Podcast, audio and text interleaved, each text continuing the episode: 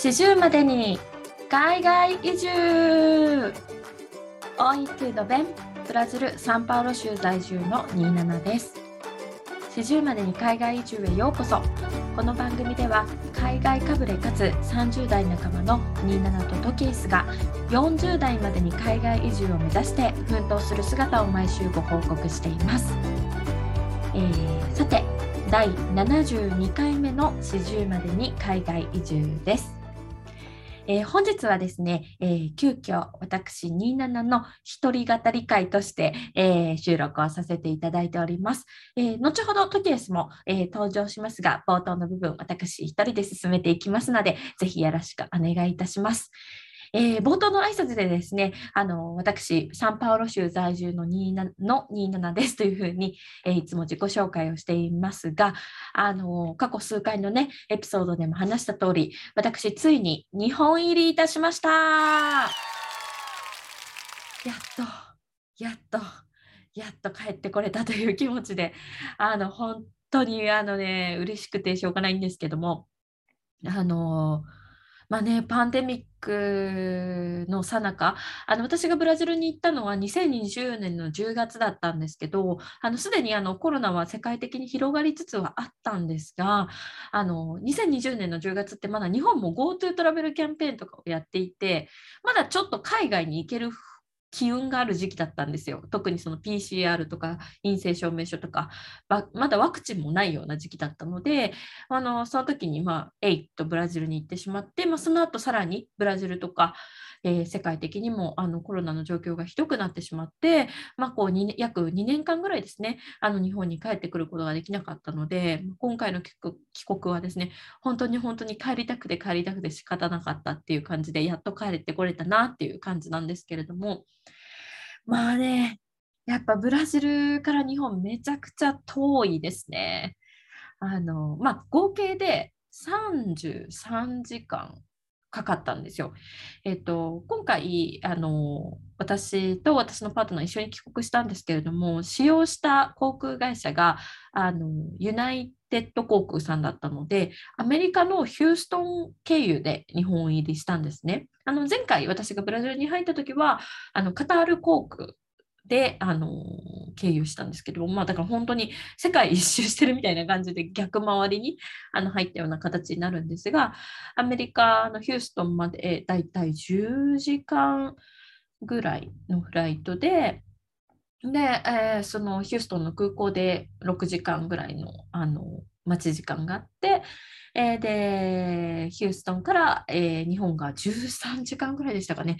まあ、ちょっとそれが本当に長くて、足がね、エコノミーの席だったので辛かったんですけれども、あのまあ、無事入国できましたと。まあ、でその道中いろいろあったんでね、それをちょっとあのシェアしていこうかなと思うんですが、まずね、一番最初に初っ端で行きの飛行機に乗るときにもうちょっとトラブルが重なりすぎましてですね。というのはあのえーと、本来ですねあの私はサンパウロ州にいるんですけれどもカナダの会社でカナダ時間で仕事をしているのであのまあ、普通の9時6時とかみたいな時間ではない時間帯で働いてるんですね。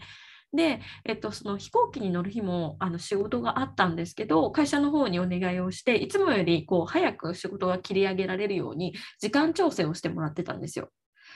ただその飛行機に乗る1日前か2日前かっていう時にあの、えっと、サンパウロ市内があのバスのですねドライバーさんによるあの大規模なストライキが始まってしまって、まあ、今ねあのロンドンだったりとかフランスとかあの世界中で結構そういう交通系のストライクあの頻発してると思うんですけれどもあのサンパウロでもそれが起きてしまってであのもともとあのそのラッシュアワーの時間帯ですね。夕方とか朝とかってサンパウロ市内の交通網ってもう本当にひどくて1時間で行ける道が本当3時間4時間かかるみたいなことがあの発生するんですけどあのちょうどそのフライトの時間とも相まってもしかしたら仕事が終わってから私が調整した時間で仕事終わってたのではあの空港まで間に合わないかもしれないっていうことになってあのその調整した時間で終わって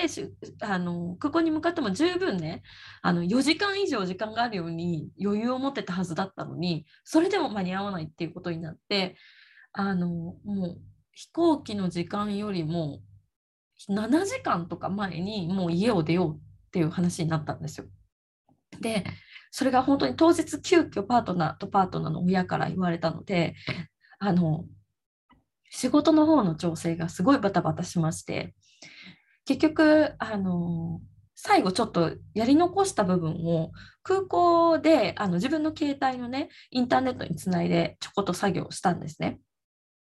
でもあの登場間際までちょっと作業してまあなんとか事なきは得たんですがどうやらやっぱりそのあのクローズドの環境じゃないところで仕事をしてしまったことがやっぱりまあねこれ当たり前なんですけど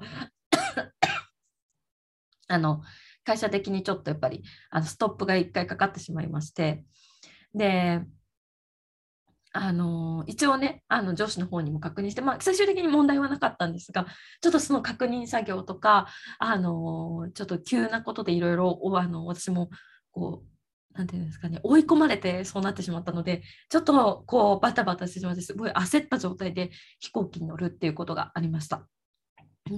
まあ、無事にね飛行機に乗った後あとはあのスムーズに着あの出発してくれたんですけどあのディレイもなくね出発してくれてであの私とパートナーが飛行機に乗る時っていつも3列シートがあるとしたら A 席と C 席を取るんですよ。窓側と通路側。でなんでそうするかっていうとあの真ん中の席って一番最後に埋まるじゃないですか。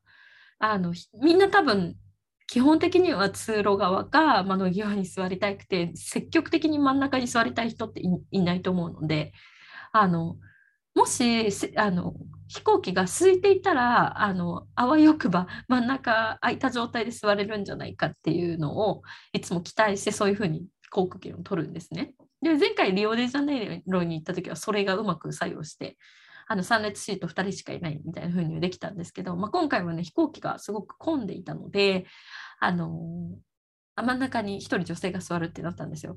で、あのまあ、私が窓側に行ってパートナーがあの通路側でもよかったんですけどあのまああのねその状況だったらもしかしたら間の人すごいあの居心地悪いかなっていうのもあったのであのそのそこに座ってる方にあのもしよろしければ えーごめんなさい、私ちょっと今、ホテルの乾燥にやられて、喉が絶賛ガラガラですので、あのちょっと声があの本調子じゃないことはお許しください。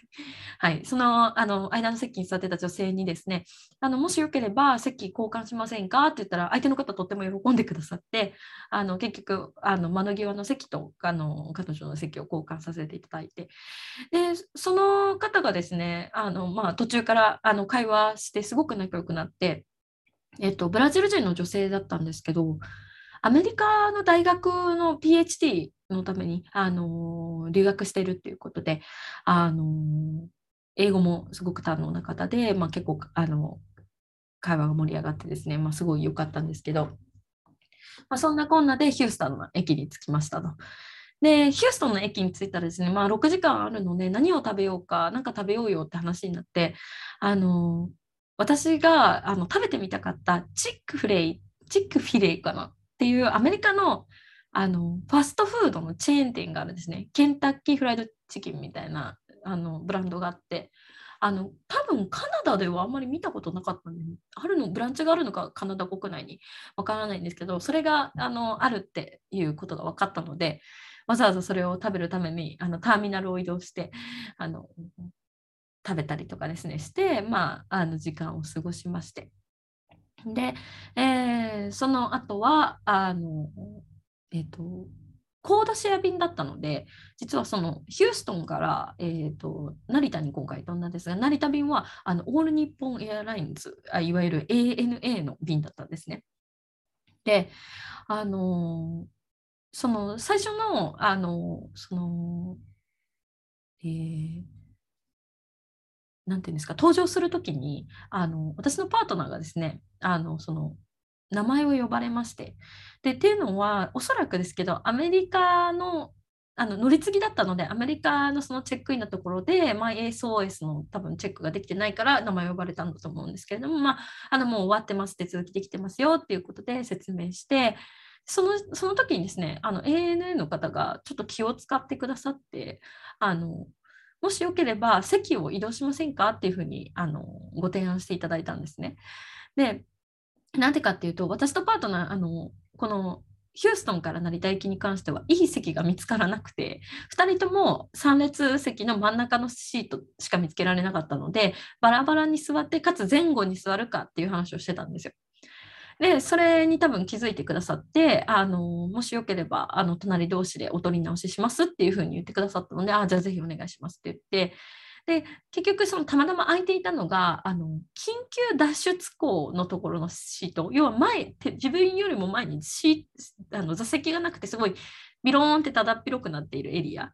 あのよくあるそのあのですかギャレギャレっていうあの CA さんがあのなんかこうお飲み物とか用意されてるスペースあるじゃないですかそこの横のなんかこうちょっと空いてる部分みたいなところに案内してもらったのであの私のパートナー195センチあるのであの普通のエコノミーの席だと本当に足開いて座らないと座れないぐらいパンパンなんですけどその席に案内してもらえたのですごく快適にあの ANA のあの方のですねあのお心遣いで本当に快適にあの日本まで、えー、飛ぶことができました。あのまあね、まあ、比べちゃあれなんですけど、まあ、あのアメリユナイテッド航空の方もね別に悪いとかではなくてすごくフレンドリーな接客だったですしあの別に何かが悪いってことはなかったんですけどちょっと私国際線で ANA に乗ったのが初めてだったんですよ。国内線ではあるんですけどやっぱりちょっと ANA は私にとってはちょっとやっぱ高級でなかなか手が届かない部分があるので今回コードシェア便で初めて国際線で ANA に乗ってまあちょっとねあのクオリティサービスのクオリティの高さにちょっとおののいたというかあの素晴らしかったです。もう食事ももちろん美味しいですしあのねのなんかこうお飲み飲み物とかもねすごいサービスがいいいいのはもちろんなんですけど何よりこうあのキャビアドさんたちのホスピタリティが素晴らしくて、まあ、あの例えば私とパートナービールが飲みたかったのでビールくださいって言ったらわざわざですねその毎回私たちが飲むビールの種類が変わるように最初に持ってきた時はあの朝日のビール。で次はじゃああの札幌のビールをお持ちしますね。えじゃあ次キリンのやつをお持ちしますねみたいな感じで私たち普通のエコノミーの客なのにそうやってこうちょっとした心遣いですごくこっちをあの楽しませてなんかこう安らぐ気持ちにしてくれたりとか。あとはなんかこうアメリカユナイテッドのあの CA さんたちは割となんかカジュアルな感じでなんか髪型とかもみんな自由でなんかもう軽くピンって止めましたみたいな感じの服装の方が多かったんですけどやっぱり ANA の方々はみんなもうなんか服装とか髪型がめちゃめちゃきちっとしててすごく清潔感があって皆さん本当綺麗であすごいなんか品が半端ないなみたいななんかちょっとそこのなんかクオリティの差みたいな、まあ、そういう言い方したら失礼かもしれないですけどなんかやっぱさすが ANA だなって思ったっていうところがありました。であのお客さんもやっぱりなんかすごい違うなっていうのがあってまあこれ私自身は特に意識してなかったんですけどパートナーに言われて気がついたのがそのサンパウロからヒューストンに飛んだ時って降りる時に地面にめちゃくちゃゴミとかなんか使ったあのなていうんですかねあのブランケットとか枕とかもビーって落ちてたりごなんかなんかあのポップコーンみたいなのが落ちてたりとかすっごい汚かったんですけど成田で降りた時はそういうのが本当になかったんですよ。でパートナーがすごいそれに感動しててまあ乗ってた方ほぼほぼあのー、あ半分ぐらいが日本人のお客さんで半分ぐらいはあのシンガポールとか他の国にコネクションする方たちだったんですけどでもアジア人の方が多くて皆さんすっごいあの飛行機をきれいに使われて、まあ、もしくはそのキャビンアテンダさんたちのですねメインテン能力がすごかったあのその綺麗をキープする力がすごかったのかもしれないですけど降りる時も本当に綺麗ですごいオーガナイズされてて、えー、すごいなっていうふうに思いました、えー、ちなみにですねあのニューえっと今回私実はそのブラジルを出てから日本に入るまで2回検査検査というかあのチェックポイントで引っかかって1個目はブラジルでチェックインするあの入国出国審査の時に私のビザ確認で1回なんか15分ぐらい放置されましてですね。で、まあ、それは何でかっていうと私あのもともと3ヶ月のつもりでブラジルに来てそれを6ヶ月に extend してその間にパンデミックがあったのであの特別措置であのそれがあのパンデミックが収まるまで延長できますよってなってる間に結婚して永住権を申請するっていうやり方をしたんですね。なので、パッと見違法滞在してるように見えてしまうんですよ。でそれのチェックで、まずブラジル出るときに止められ、で、またこれ本当に恥ずかしい話なんですけど、アメリカの、あの、の入国審査の時にですね、パスポートの顔とすっぴんでその空港に現れた私の顔があまりにも違うっていうので あのその空港のシステムあのカメラで写真撮られるじゃないですか。そこであの認識されなくて何回やっても。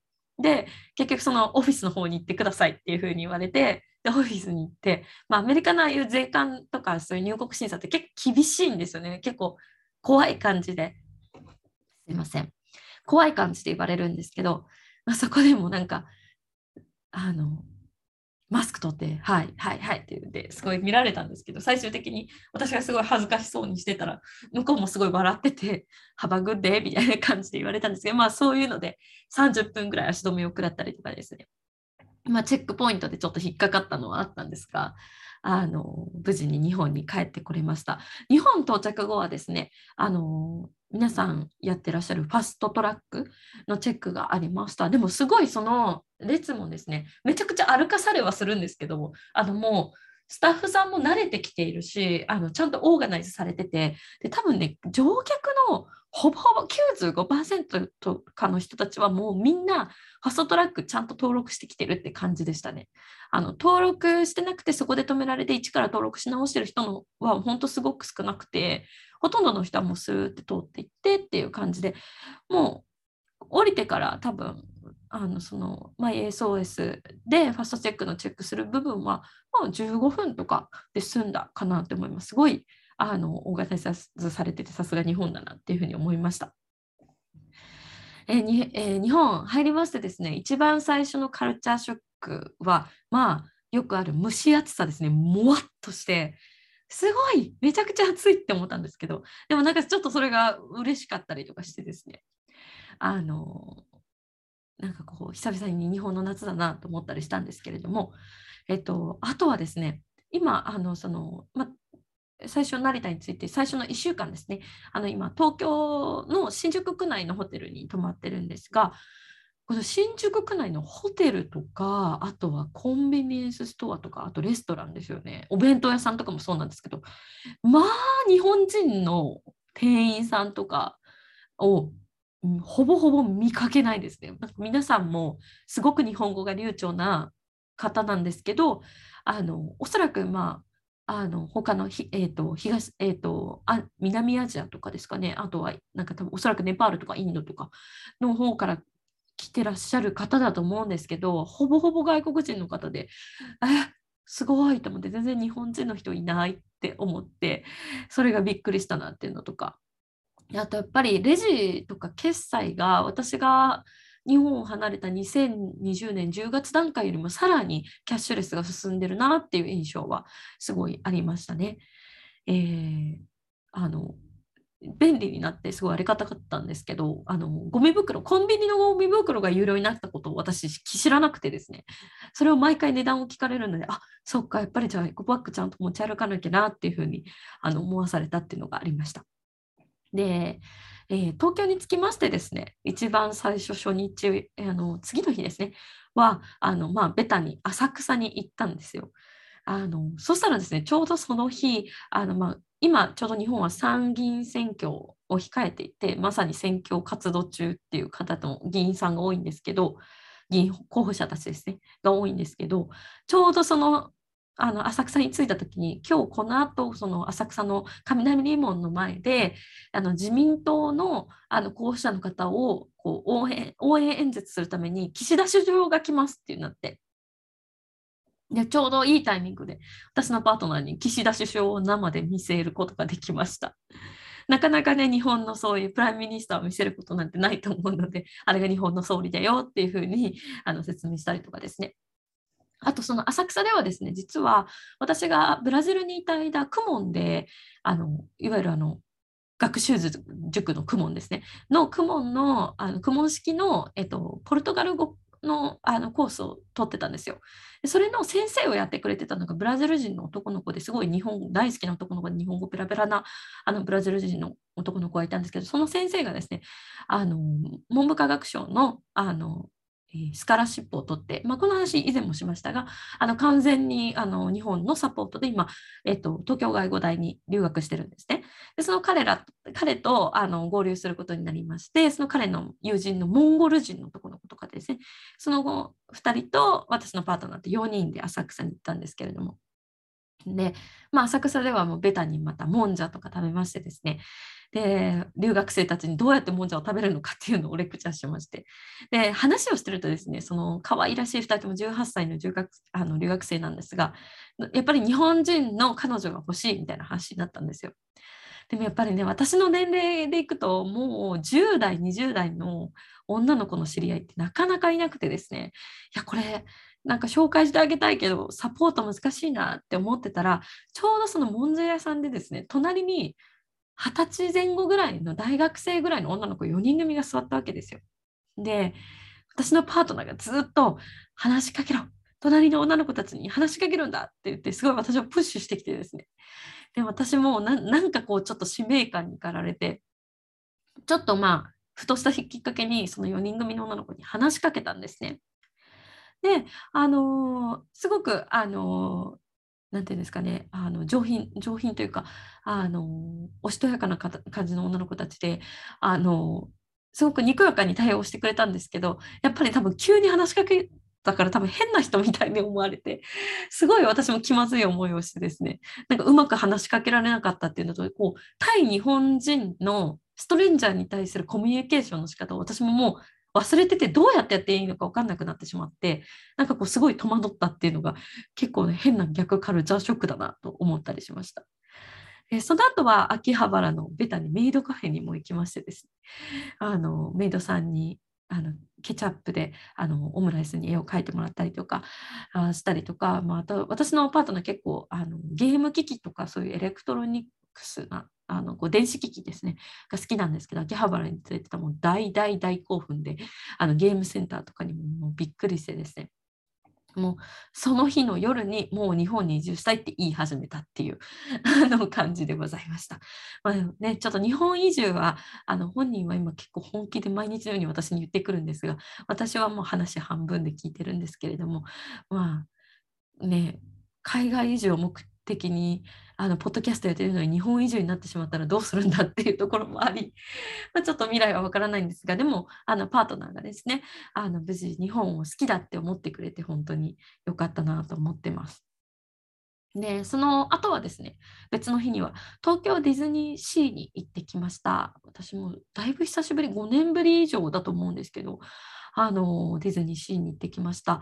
あの、すごい、すごい、あの、暑いかなと思ったんですけど、ちょうどですね、雨が降りそうな日で、あの、暑くもなく、7月の頭だったんですけど、ものすごく空いていて、あの、平日だったこともあってですね、あの、どの乗り物も5分とかで乗れたりとか、あの、今多分東京ディズニーシーで一番並ぶなら、えー、な乗り物が、ソアリン・ファンタスティック・ライドだったかな、名前が。あの、なんかこう、宇宙、飛行船に乗るみたいなあの乗り物なんですけどそれが多分忙しい時だと多分ね100分とか200分待ちみたいな乗り物だと思うんですけどそれも普通に30分で乗れたりとかしてあのちょっとこう待ち時間が長いとね私のパートナーが待てるかなっていうのが心配だったんですがどれも本当にスムーズに乗ることができてレストランもですね非常にあの待ち時間とか一切なく席も見つけられて快適にあの食事をですることができました。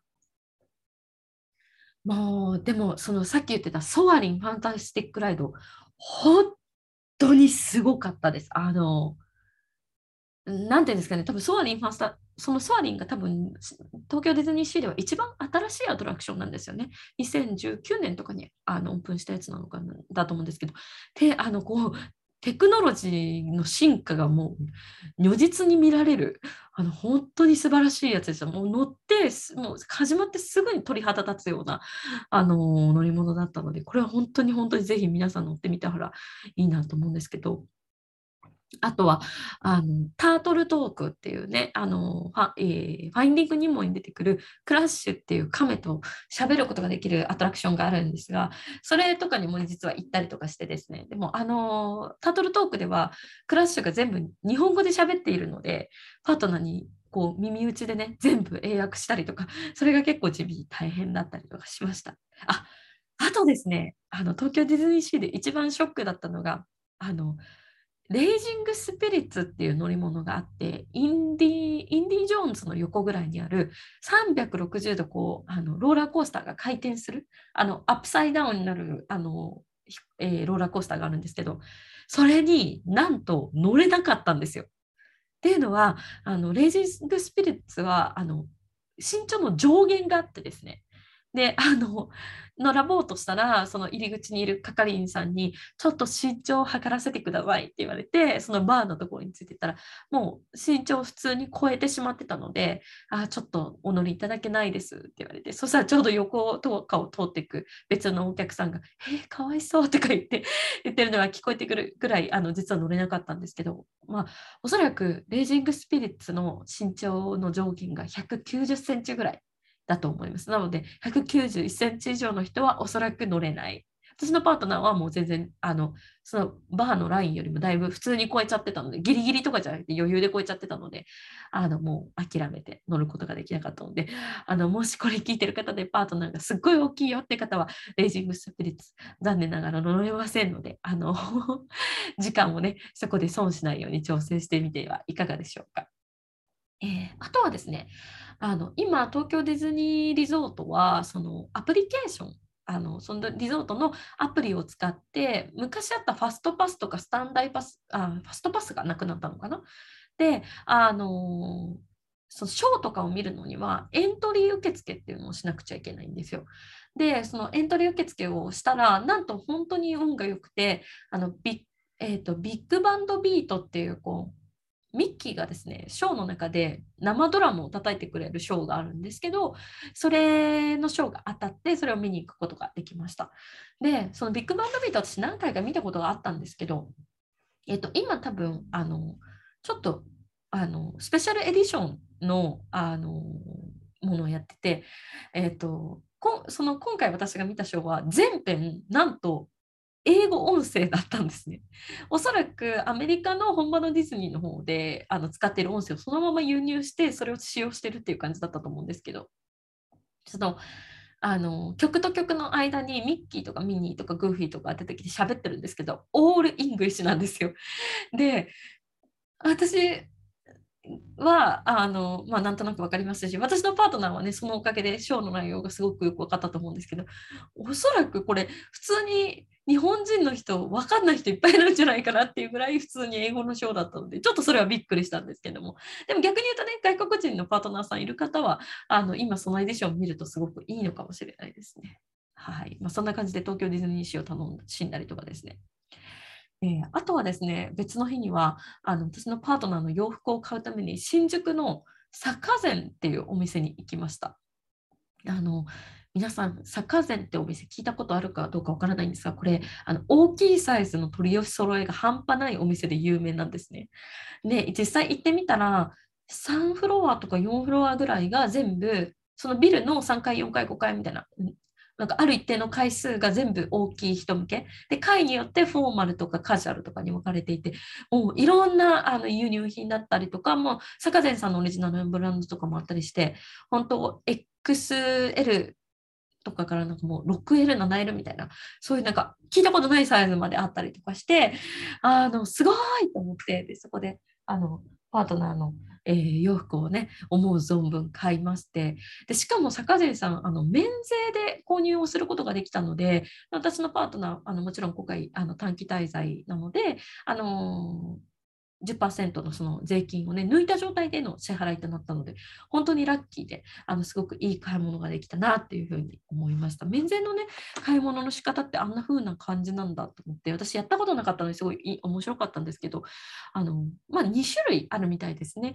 あの、その場で免税の金額でお金を支払う場合と、税金込みであのお店に支払って空港でその税金分返してもらうってパターンがあるみたいなんですけど今回はもともと引いた金額であの支払いだったのですごく空港に着いた後も楽っていうのが良かったですしあのあとその免税品って一般免税品と消耗品でこう分かれてて消耗品はもちろんあのその中身を開けちゃいけないので買ったものをそのままあの特殊な袋に入れてもらってそれをそのままあのスーツケースに入れなきゃいけないっていうルールがあるんですけどあのそういうのもね今回その免税で買うためにいろいろ調べたりしたのであのなんかこう知らない自分日本なのに自分の知らない面の日本を見て面白かったりしたなっていう印象でございました。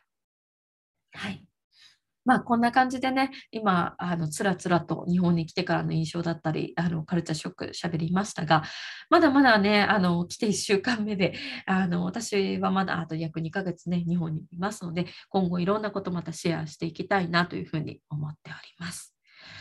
えー、では、次のコーナーです。トキエスが聞きます。初対面27のパートナーに質問のコーナー、え、このコーナーでは、えー、今回初めて会う、えー、トキエスと27のパートナーが、えー、どんな会話をするのかを覗き見しつつ、えー、トキエスが27のパートナーに聞いてみたいことを根掘り葉掘り聞いていきます。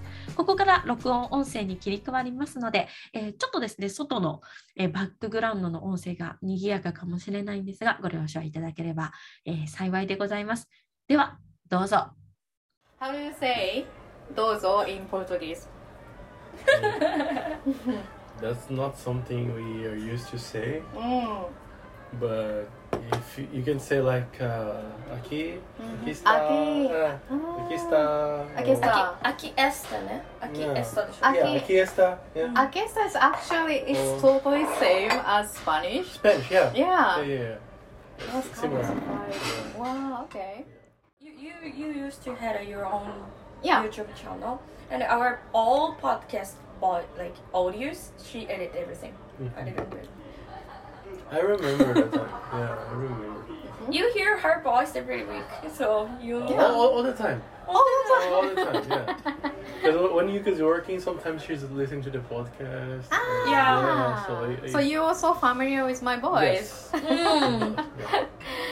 That's interesting. Mm. It's amazing. いいね。What kind of celebrity did you have you seen in the last one month? last one month what did I do um what kind of celebrity or who did who have have you seen 誰を見たこの1ヶ月 ah okay it's like a celebrity or yeah famous oh okay famous so one. yeah I saw the Tom Cruise and mm. also I saw the Austin Butler Austin, mm. yeah. and also Tom Cruise came here for um uh, His new movie, right? Yeah, Top Gun. Yeah, Top Gun. Yeah, yeah, yeah. Maverick. Yeah. She was placed. She was placed just in front of Tom Cruise. So like, if you see that some uh, picture on the mm. like news website, on the I, I randomly can see her. Mm. I always like photobomb. and also, um, the the biggest one who was the like the recent one recent one is the like um austin butler because like mm. elvis but i actually i interviewed to the director the name is uh, anton fuqua also i interviewed to the constance wu who is the main cast of the crazy rich asians and hey, it was really do you have any other questions to brazilian person okay let me think. let me think. so, uh, to be honest, like the second day we since we arrived here, mm-hmm. he started saying he wanted to live in Japan. He loved Ba- Japan? He's yeah, he started saying. He Mm. started saying. Yeah. Cool. 何があるかな、mm, What is the most surprising things in here? In which sense? Mm, What do you mean? in okay, how about the view? Like Hmm. Yeah, the, uh, I was impressed a lot about the highways mm-hmm. because, like, even inside Tokyo, like in downtown, Mm-hmm. you just go up a bridge and you are like in the, the Have to go highway. Yeah. Mm. So this was very impressive, and also like uh, I like playing game very like a lot.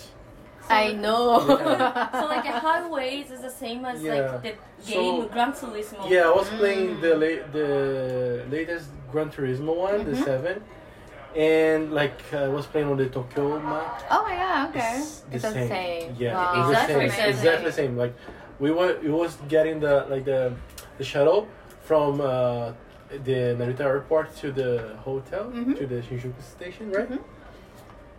And I was like so sleepy. So when I woke up, I saw this this highway. I was like, oh my god, I'm inside the game. What what, hap- Mm. what happened? Yeah. Mm. So it was, was, was like That's really interesting. Yeah, yeah. Mm. so this was like a, a little bit shocking for me Mm-hmm. because Like a highway in We- Brazil mm. is not so good. Like the way uh, close to our city is Mm. quite good quality, Mm. but like other side of or like most of places are not good quality, right? Yeah, besides Sao Paulo, uh, majority of the highways are very simple. Mm-hmm. Maybe they just have like two lanes, or majority of times they are just like uh, two handways. Mm-hmm. So the highways, like you're just here, the other car is coming towards you. No, no separation between the lanes. So that's very common in Brazil. But not only that, like uh, São Paulo is the biggest city in Brazil, In South the biggest city in South America, Mm, wow. and like the most pop- populated city. Like uh, Mm. it's very close to Tokyo. Mm. The the amount of like uh, the number of uh, people there, Mm. right? So the the way the streets uh, are built here are Mm. built here is much different from there. Mm. Much Uh, organized mo- here. yeah, yeah, here is much more organized. Like there is much, it's much more chaotic. Mm. I don't know. Like sometimes if you want to go like a five kilometers away, it will take you like one hour and a half because of Sao the Paulo. traffic. Yeah, Mm. because of the traffic. So crazy. yeah, I hate. But actually. I've heard about that kind of story from uh, from Mm. Mm, It's okay. It's okay. yeah. yeah. But th- this this was like the the biggest difference for me. Like, um, in Tokyo, you can you cannot park on the on the street. Mm. so Like, I just drew, like- usually, yeah, usually you cannot park on the on the sideways. So first time I saw, it, I was like, oh my god, this city is empty. But it was not because like it seems empty because Mm. there are no, no cars parking on the on the sideways. But like yeah, I just like very different from my perspective. Mm. Yeah. If you want to park in, cool. in Japan, you need to go to the parking lot, like to pay. Mm. But in yeah. Bra- in Brazil or even in Canada, you can you guys can park like sideways. hmm So that's it. The differences, then it makes uh, Japanese lord lord Mhm. uh, clean like tidy. Looks tidy or mo- more organized. Empty. Empty. it looks empty. safer. Actually, it's safer. It looks empty. Yeah. So, like, what was your first impression of Japan? Yeah, so far he only s- he's only seen Tokyo, ne? Mm. Mm, mm, Uh, mm. or or like Tokyo Disney, Mm. the, the the way to the Tokyo. Resort. I mean, like uh, before coming to here, what was mm. the first impression of Japan? Hmm. So that's well. Basically, that's uh, How before. How did you know Japan? Hmm. Mm. I knew Japan. I knew Japan before before I, I met Yuka, mm. but for me there's two uh, visions of Japan うん。before and after Yuko-chan. Mm. Um, So first one is. I, I I always thought like Japan was like um very technological place, Mhm. and but at the same time, I thought it was like a very small place. Mm. Mm. Like I don't know, in my head, like when I when I looked to the map, I was like, oh my god, it's Yeah, very, it's very it's tiny. very small. Yeah. Like, what- yeah, It's actually, almost disappear, right? yeah, yeah, yeah. But uh, actually, it's not right. Yeah, Actually, but Brazil has a yeah. 22 times land. Oh. Brazil is huge. The guy, yeah, yeah. yeah. Uh, just like the São Paulo state, I think is bigger than, than Japan itself. Maybe, yeah, maybe. Yeah, yes. yeah. Wow. So. And after I met Yuka-chan. yeah, after after I, I, met her, I started to, like being more interested about mm. uh, about learning about culture and everything else. Like I don't know. If I ask you, what do you know about Brazil? Mm. You might say, I don't know what you what you're gonna say, but Mm. majority of people they- just say, oh, samba, soccer, and I don't know, beautiful Neymar. women and samba, Neymar. yeah, Neymar, Pelé, whatever, right? Pele as well. Mm, yeah, Pelé is the most like most famous uh, player, right? But he's already old, but he's- everybody knows. Is he still alive? Yes, he's still alive. So, yeah, like that was the view I had before I, I, I met Yuka, right? If you ask me about Japan, say, okay, Pokemon, uh, I don't know, like uh, Mm. Nintendo, Dragon yeah, Dragon Ball. Dragon, Naruto. Dragon Ball is very, very famous in Brazil. Oh, Yes. wow. All kids. All kids know about Dragon Ball. Yes, I think it's That more is so famous than here.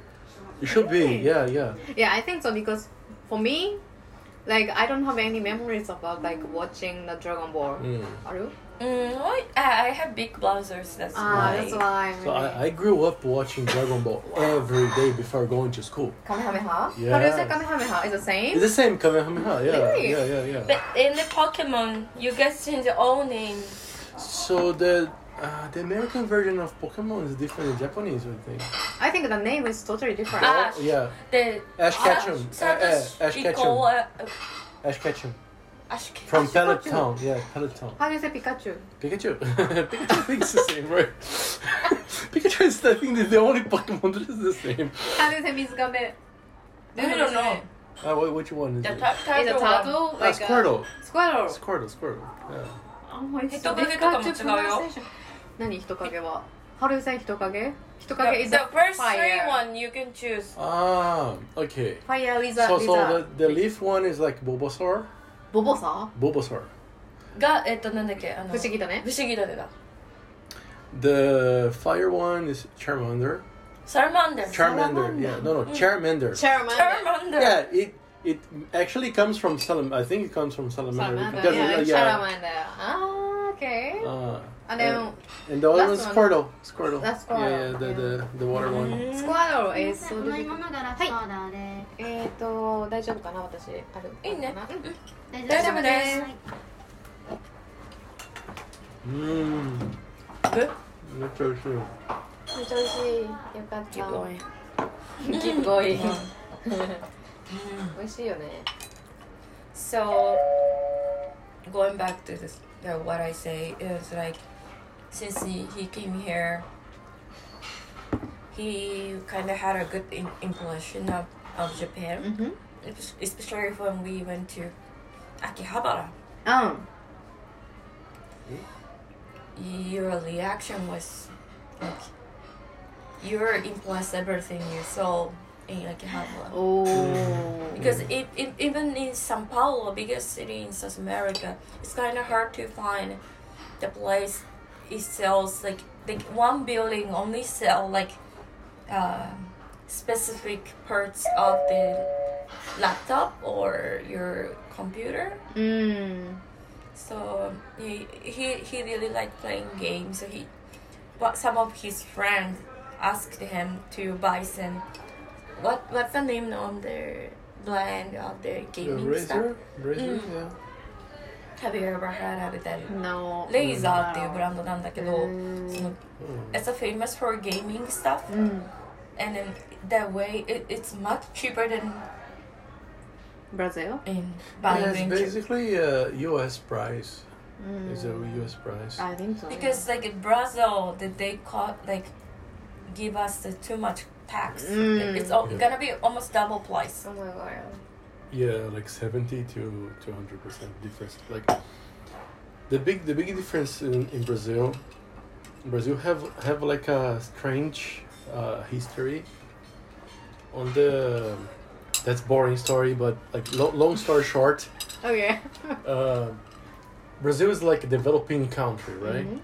So, on the 19, 1950s, like the president at the time, he made a plan that is called like 15 in 4. So, Brazil would, would develop would, would develop uh, 50 years in 4 years.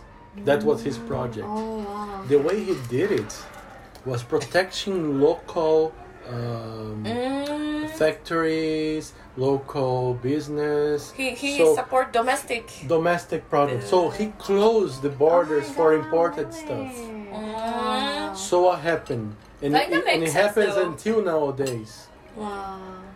If you buy anything from abroad, like electronics, Mhm. Brazil Brazil does not make any electronics. Okay. But ah. you need you have to pay like over fifty percent tax only by importing.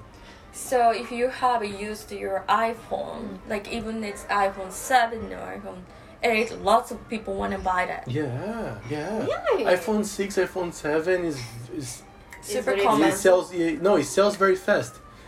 It's kind of affordable now, but it's still like imagine like iPhone seven is like two hundred dollars.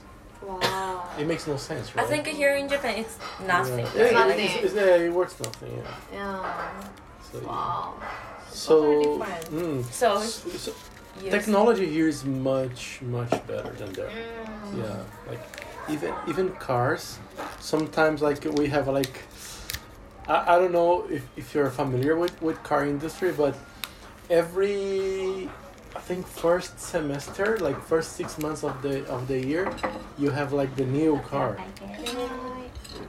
You have like the new car. So if if uh, this year is 2022, in the middle of the year will be 2023 car, right? So. nice to meet you. ダメだよ。遅刻したからえお願いここだけは。 So how, how does it work? The the cars that they're, they're gonna launch there in Brazil this year was already out two or three years ago. Wow. Like I don't know, like Hyundai, like uh, Hyundai. Hyundai. Yeah, Hyundai. Ah. We we have like um like a one one Hyundai car that they they just did a facelift this Mhm. year.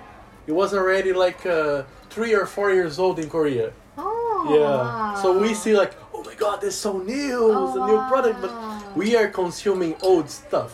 Oh wow. In Brazil, yeah. I I have seen lots of cars. I mean, I've never seen in Japan. Really? Even this Japanese car, Mm, Wow.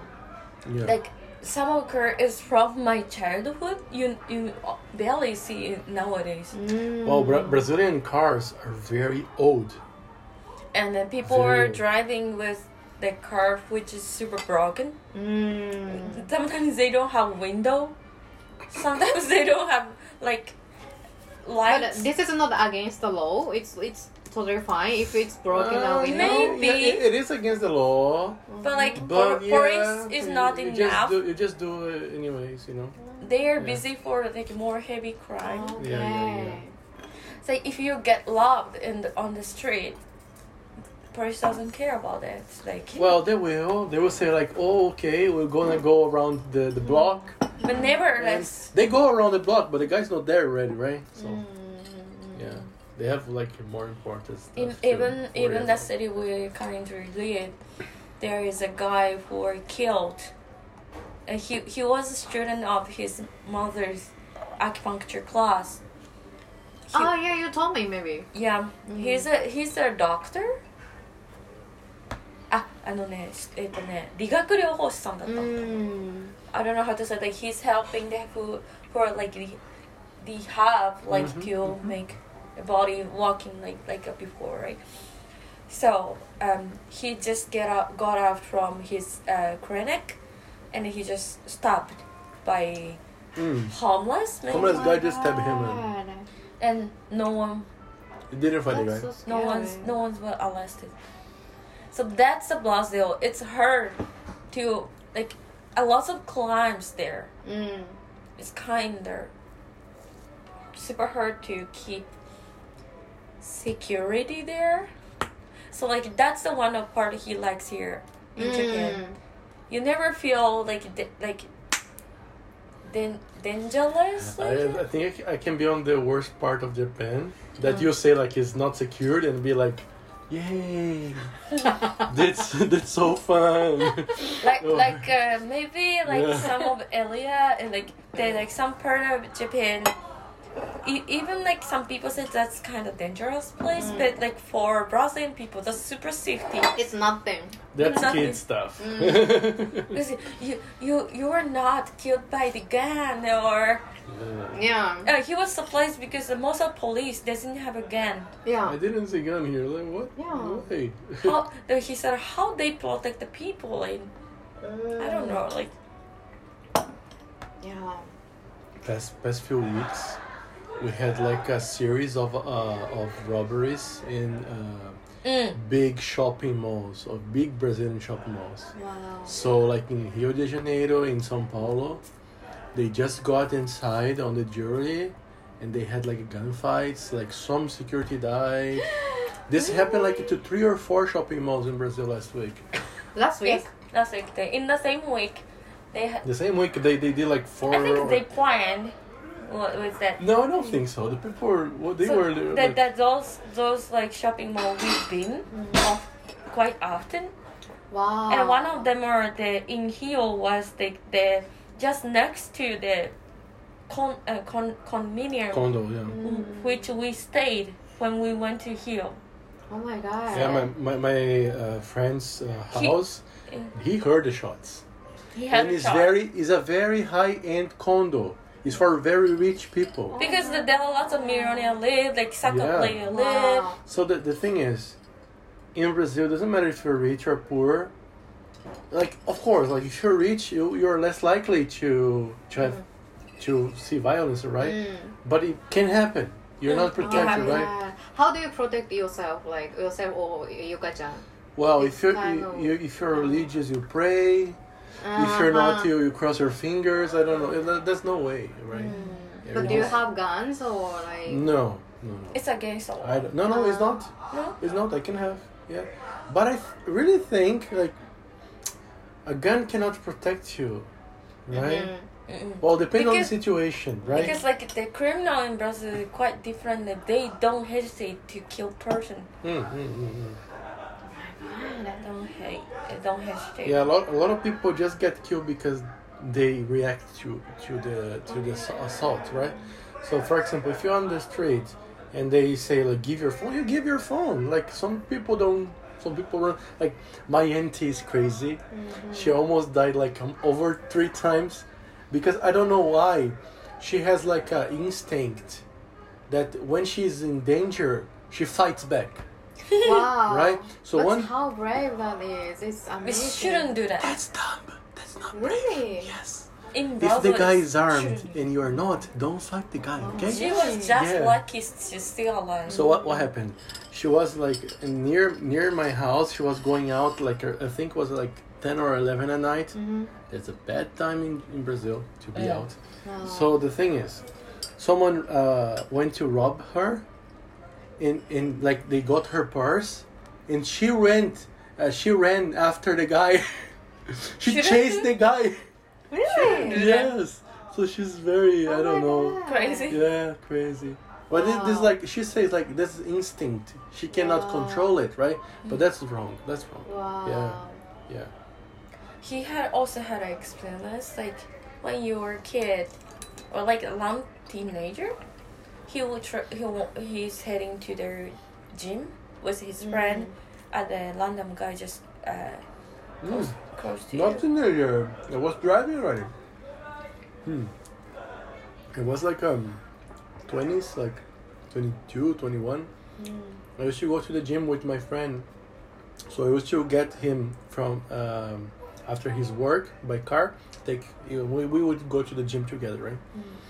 The gym was inside a private prop uh, property. It was like um, kind of uh, Parking lot. uh, yeah yeah yeah. The park lot was private, so it was like a supermarket and a gym in the same place. Mm. So we used to park the car in the supermarket and go to the gym.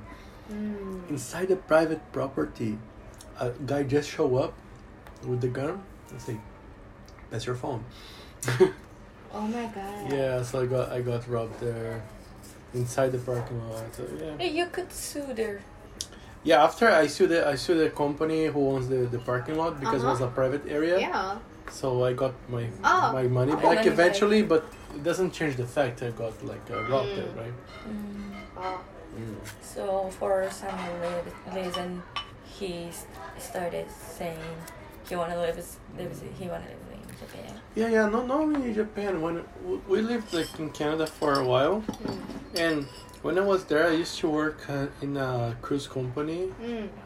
and so uh, we would have like a party cruises, like from eight to maybe three or four in the morning. And I, at the time, I lived downtown, so I, I used to go in and out uh, by biking, Mm. right? So I could bike in like 3 a.m. just with my phone in my hand or with, with no worries, right? Mm. I would go to the Burger King like 5 a.m., buy some stuff, and Mm. go home, right? You can never do this in Brazil. Yeah, It's not possible. We are not going out with our dog after five after five p.m. Like if, start, if, if Really? it start get, getting dark, we are not going Yeah, out. we we rather not risk, right? Mm. Yeah, because we live kind of near downtown. Down, downtown's a dangerous place so different. Yes. I yeah. also need to tell him like the bad, bad side of Japan? living in Japan. Mm. Because he didn't face those kind of mm. moment, that, and then even he, even he, he faced. Don't mind me. Sorry. now he's trying to eating the sushi. Yeah, cucumber. cucumber. But you eat lots of cucumber today in the Korean restaurant. Yeah, but not. Yeah, なんかキュウリのキュウちゃんみたいなのめっちゃ食べてた。美味しいよね。ごめんごめんごめんごめん。So, oh. um, what did I say? Um, what did I say? So he hasn't the space. Yeah, the, any the bad things, bad things right? Here. So like, yeah, this is a good example. Today we are late. We are late because no worry. because like we're staying at hotel Mhm. and um, after we got lunch i had to go back to work so after i worked uh, we had uh, like three or four hours till the time to see um, uh, Tokyo's, Tokyo's. so i did some things for my podcast and then after that we had a time to taking a nap so we decided to taking a nap to be awake at night because I wake up like 2 or 3 a.m. today. Oh my god. So it better, it might be Yeah. better for me to take a nap. So we decided and I set up the alarm, but I couldn't hear at all. Wow. You must be tired. I think I, Mm. I, I fall out like, Mm and then he as well. Mm. No, So but we it's didn't hear okay. anything. No, we So like didn't. when I wake up, like it's just 15 minutes before we the time we're gonna meet up her, I was super crazy. Mm. It's okay. It's fine. Thank you for saying like that. Yeah. あ、あ、カードでもいいですか I own here because I wanna 本 do 当大丈 this. 夫大丈夫です。もう本当にごめんね。これいやいやいやもうこっちがごめんねです。こっちがごめんね。そう領収書のご利用あ、大丈夫です。はいはい。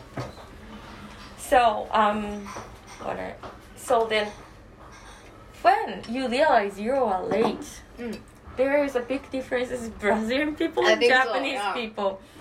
So here in Tokyo, we have too much way to get there. Mm. Like the, from the hotel we are staying at to like any places, we have several way to come here, mm. right? Hmm. And also the train is coming like every two or three minutes. So if you run from the room to the station, you could catch the one more like earlier one and you will like keep you you can save your time like five minutes more or Mm. six minutes more like in japan it could happen. And if everyone everyone has that situation that means everyone can be a strict for the time to Mm. others as well right? So like so in brazil in brazil like 何 oh that's a um, Ginger. ginger あ何これかわいいよ何急に言うから日本語これでこれで So like that's um in Brazil. If you if we decided oh let's meet at the like the pizza shop like seven, some people come seven thirty あ or eight or eight. Like most more likely eight, Yeah. ne? Like no one come to seven, うんうん and it, no one care about this. うんうん That's so Brazilian people are super easy going for themselves and also other selves as well. はい、こちらから下千円お願いします。ありがとうございます。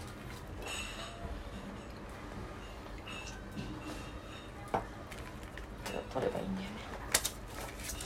ごちそうさまでした。ありがとうございます。映画ライタートキエスによるおすおすすめ映画コーナーーでは映画ライターである私とケースが独断と偏見によるおすすめ映画についてご紹介していきます。すいませんカミカミで。えっと、先ほど聞いていただいた通り、えっと、今回はねあのカルチャーショックの部分は、えっと、27と27の27のパートナーの方と3人で居酒屋で話した模様をお聞きいただいたと思うんですけど皆さんいかがでしたか？結構なんか私とか英語の癖がすごいたくさんあってもしかしたら聞きづらいところもあるかもしれないんですけどまあ、あの楽しんでもらえたらと、はい、思います。で、えっと、今回はそうですね映画紹介を、まあ、あのパパッと最後にしてしまおうと思います。えー、と今回、えー、と私がご紹介するのは、えー、とディズニープラスで配信中の「タミー・フェイの瞳」という映画をご紹介します。で、えー、とこの映画なんですけどあの今年開催されたアカデミー賞で、えー、と話題になったんですね。で、えっと、女優あの主演の女優、えっと、主演女優のジェシカ・チャスティンが、えっと、主演女優賞を受賞してでさらにメイクアップと、えっと、ヘアスタイリング賞も獲得ているんですね。そうあのこの作品ってその女優のジェシカジェシカ・チャスティンが見た目を激変させて話し方も仕草もなんかもう本当に全くジェシカだとは分からない役作りにすごい驚かされた一本でした。で、えっと、主人公はジェシカが演じるタミー・フェイ、えっと、タミー・フェイは幼少期婚外子婚外子だよね。そうそうそう。婚外子だったことからえっと教会に行きたいという願いを叶えられずにいたんです。で、えっと、そんな彼女は大学でジム・パッカーこれ、えっと、アンドリュー・ガーフィールドが演じています。ジム・パッカーに出会い2人はキリスト教を楽しく伝えていくというアイデアを持っていつしかテレビで活躍する伝道師となっていきます。で成功者となって豪邸に住み出した夫婦なんですが、えっと、ある日ジムの横領が発覚してでスキャンダルによって2人の築いた帝国がどんどんどんどん崩れていくっていうお話でした。で、えっと、注目すべきは、えっと、タミー・フェイの個性的なメイクです。えー、どんどんねメイクがもうその本当にタミー・フェイの幼少期からずっと描かれてるんですけどやっぱり年を重ねていくにつれどんどんメイクが派手になっていくんですね。で時にはその若い人からなんか何あのメイクお化けみたいみたいな感じでからかわれるような辛いシーンも結構含まれてます。で、えっと、私が感じたのはそのタミー・フェイの内面のその葛藤の多くがそのメイクアップを通してすごい伝わってくるなっていうのが興味深かったです。で、えーとまあ、彼女のメイクは映画の中で結構かなり重要な役割を果たしてるんじゃないかなと思いました。で、えーと、ちなみに私が見つけた、えーと、過去の記事で、えーとエーエンターテインメントウィークリーっていうサイトの過去の記事でタミー・フェイのルックスを実現させるためにあのメイクアップアーティストたちがなんかプロテーゼとかウィッグとかえーと、人工装具などを駆使して、えーと、タミー・フェイのルックスを作り上げていたそうなんですね。なのでそのタミー・フェイが年を重ねるにつれて増えていくシワとかが本当に細かくてあの本当にびっくりさせられました。でもちろんすごいのはねルックスだけじゃなくてジェシカ・チャスティンの演技だと思います。なんかあのエヴァこのポッドキャストでも結構前ですけどあのスパイ映画のエヴァっていうのをあのご紹介したんですけどそういうエヴァだったりあと「イット」私が好きな「イット」「ジ・エンド」それが見えたら終わりに、まあ、ジェシカ・チャスティンは出てたんですけどそういうこれまで彼女が演じてきた役柄とは結構かけ離れたあの本当にジェシカの面影を一切感じられない声とか笑い方とか仕草とかにも驚かされた一本でした。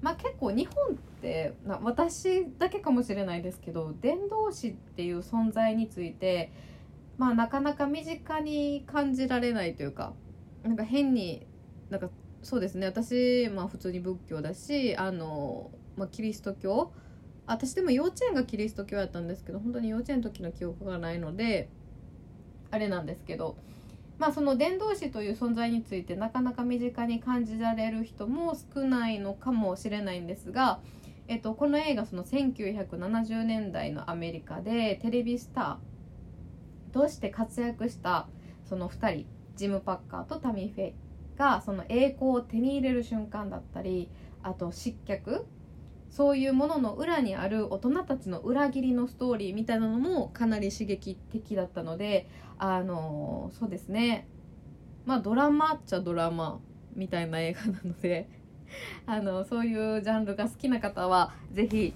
あの見ていただけたらと思います。えタイトルはタミー・フェイのな、えー、涙じゃねえやタミー・フェイの瞳えっとディズニープラスにて配信されています。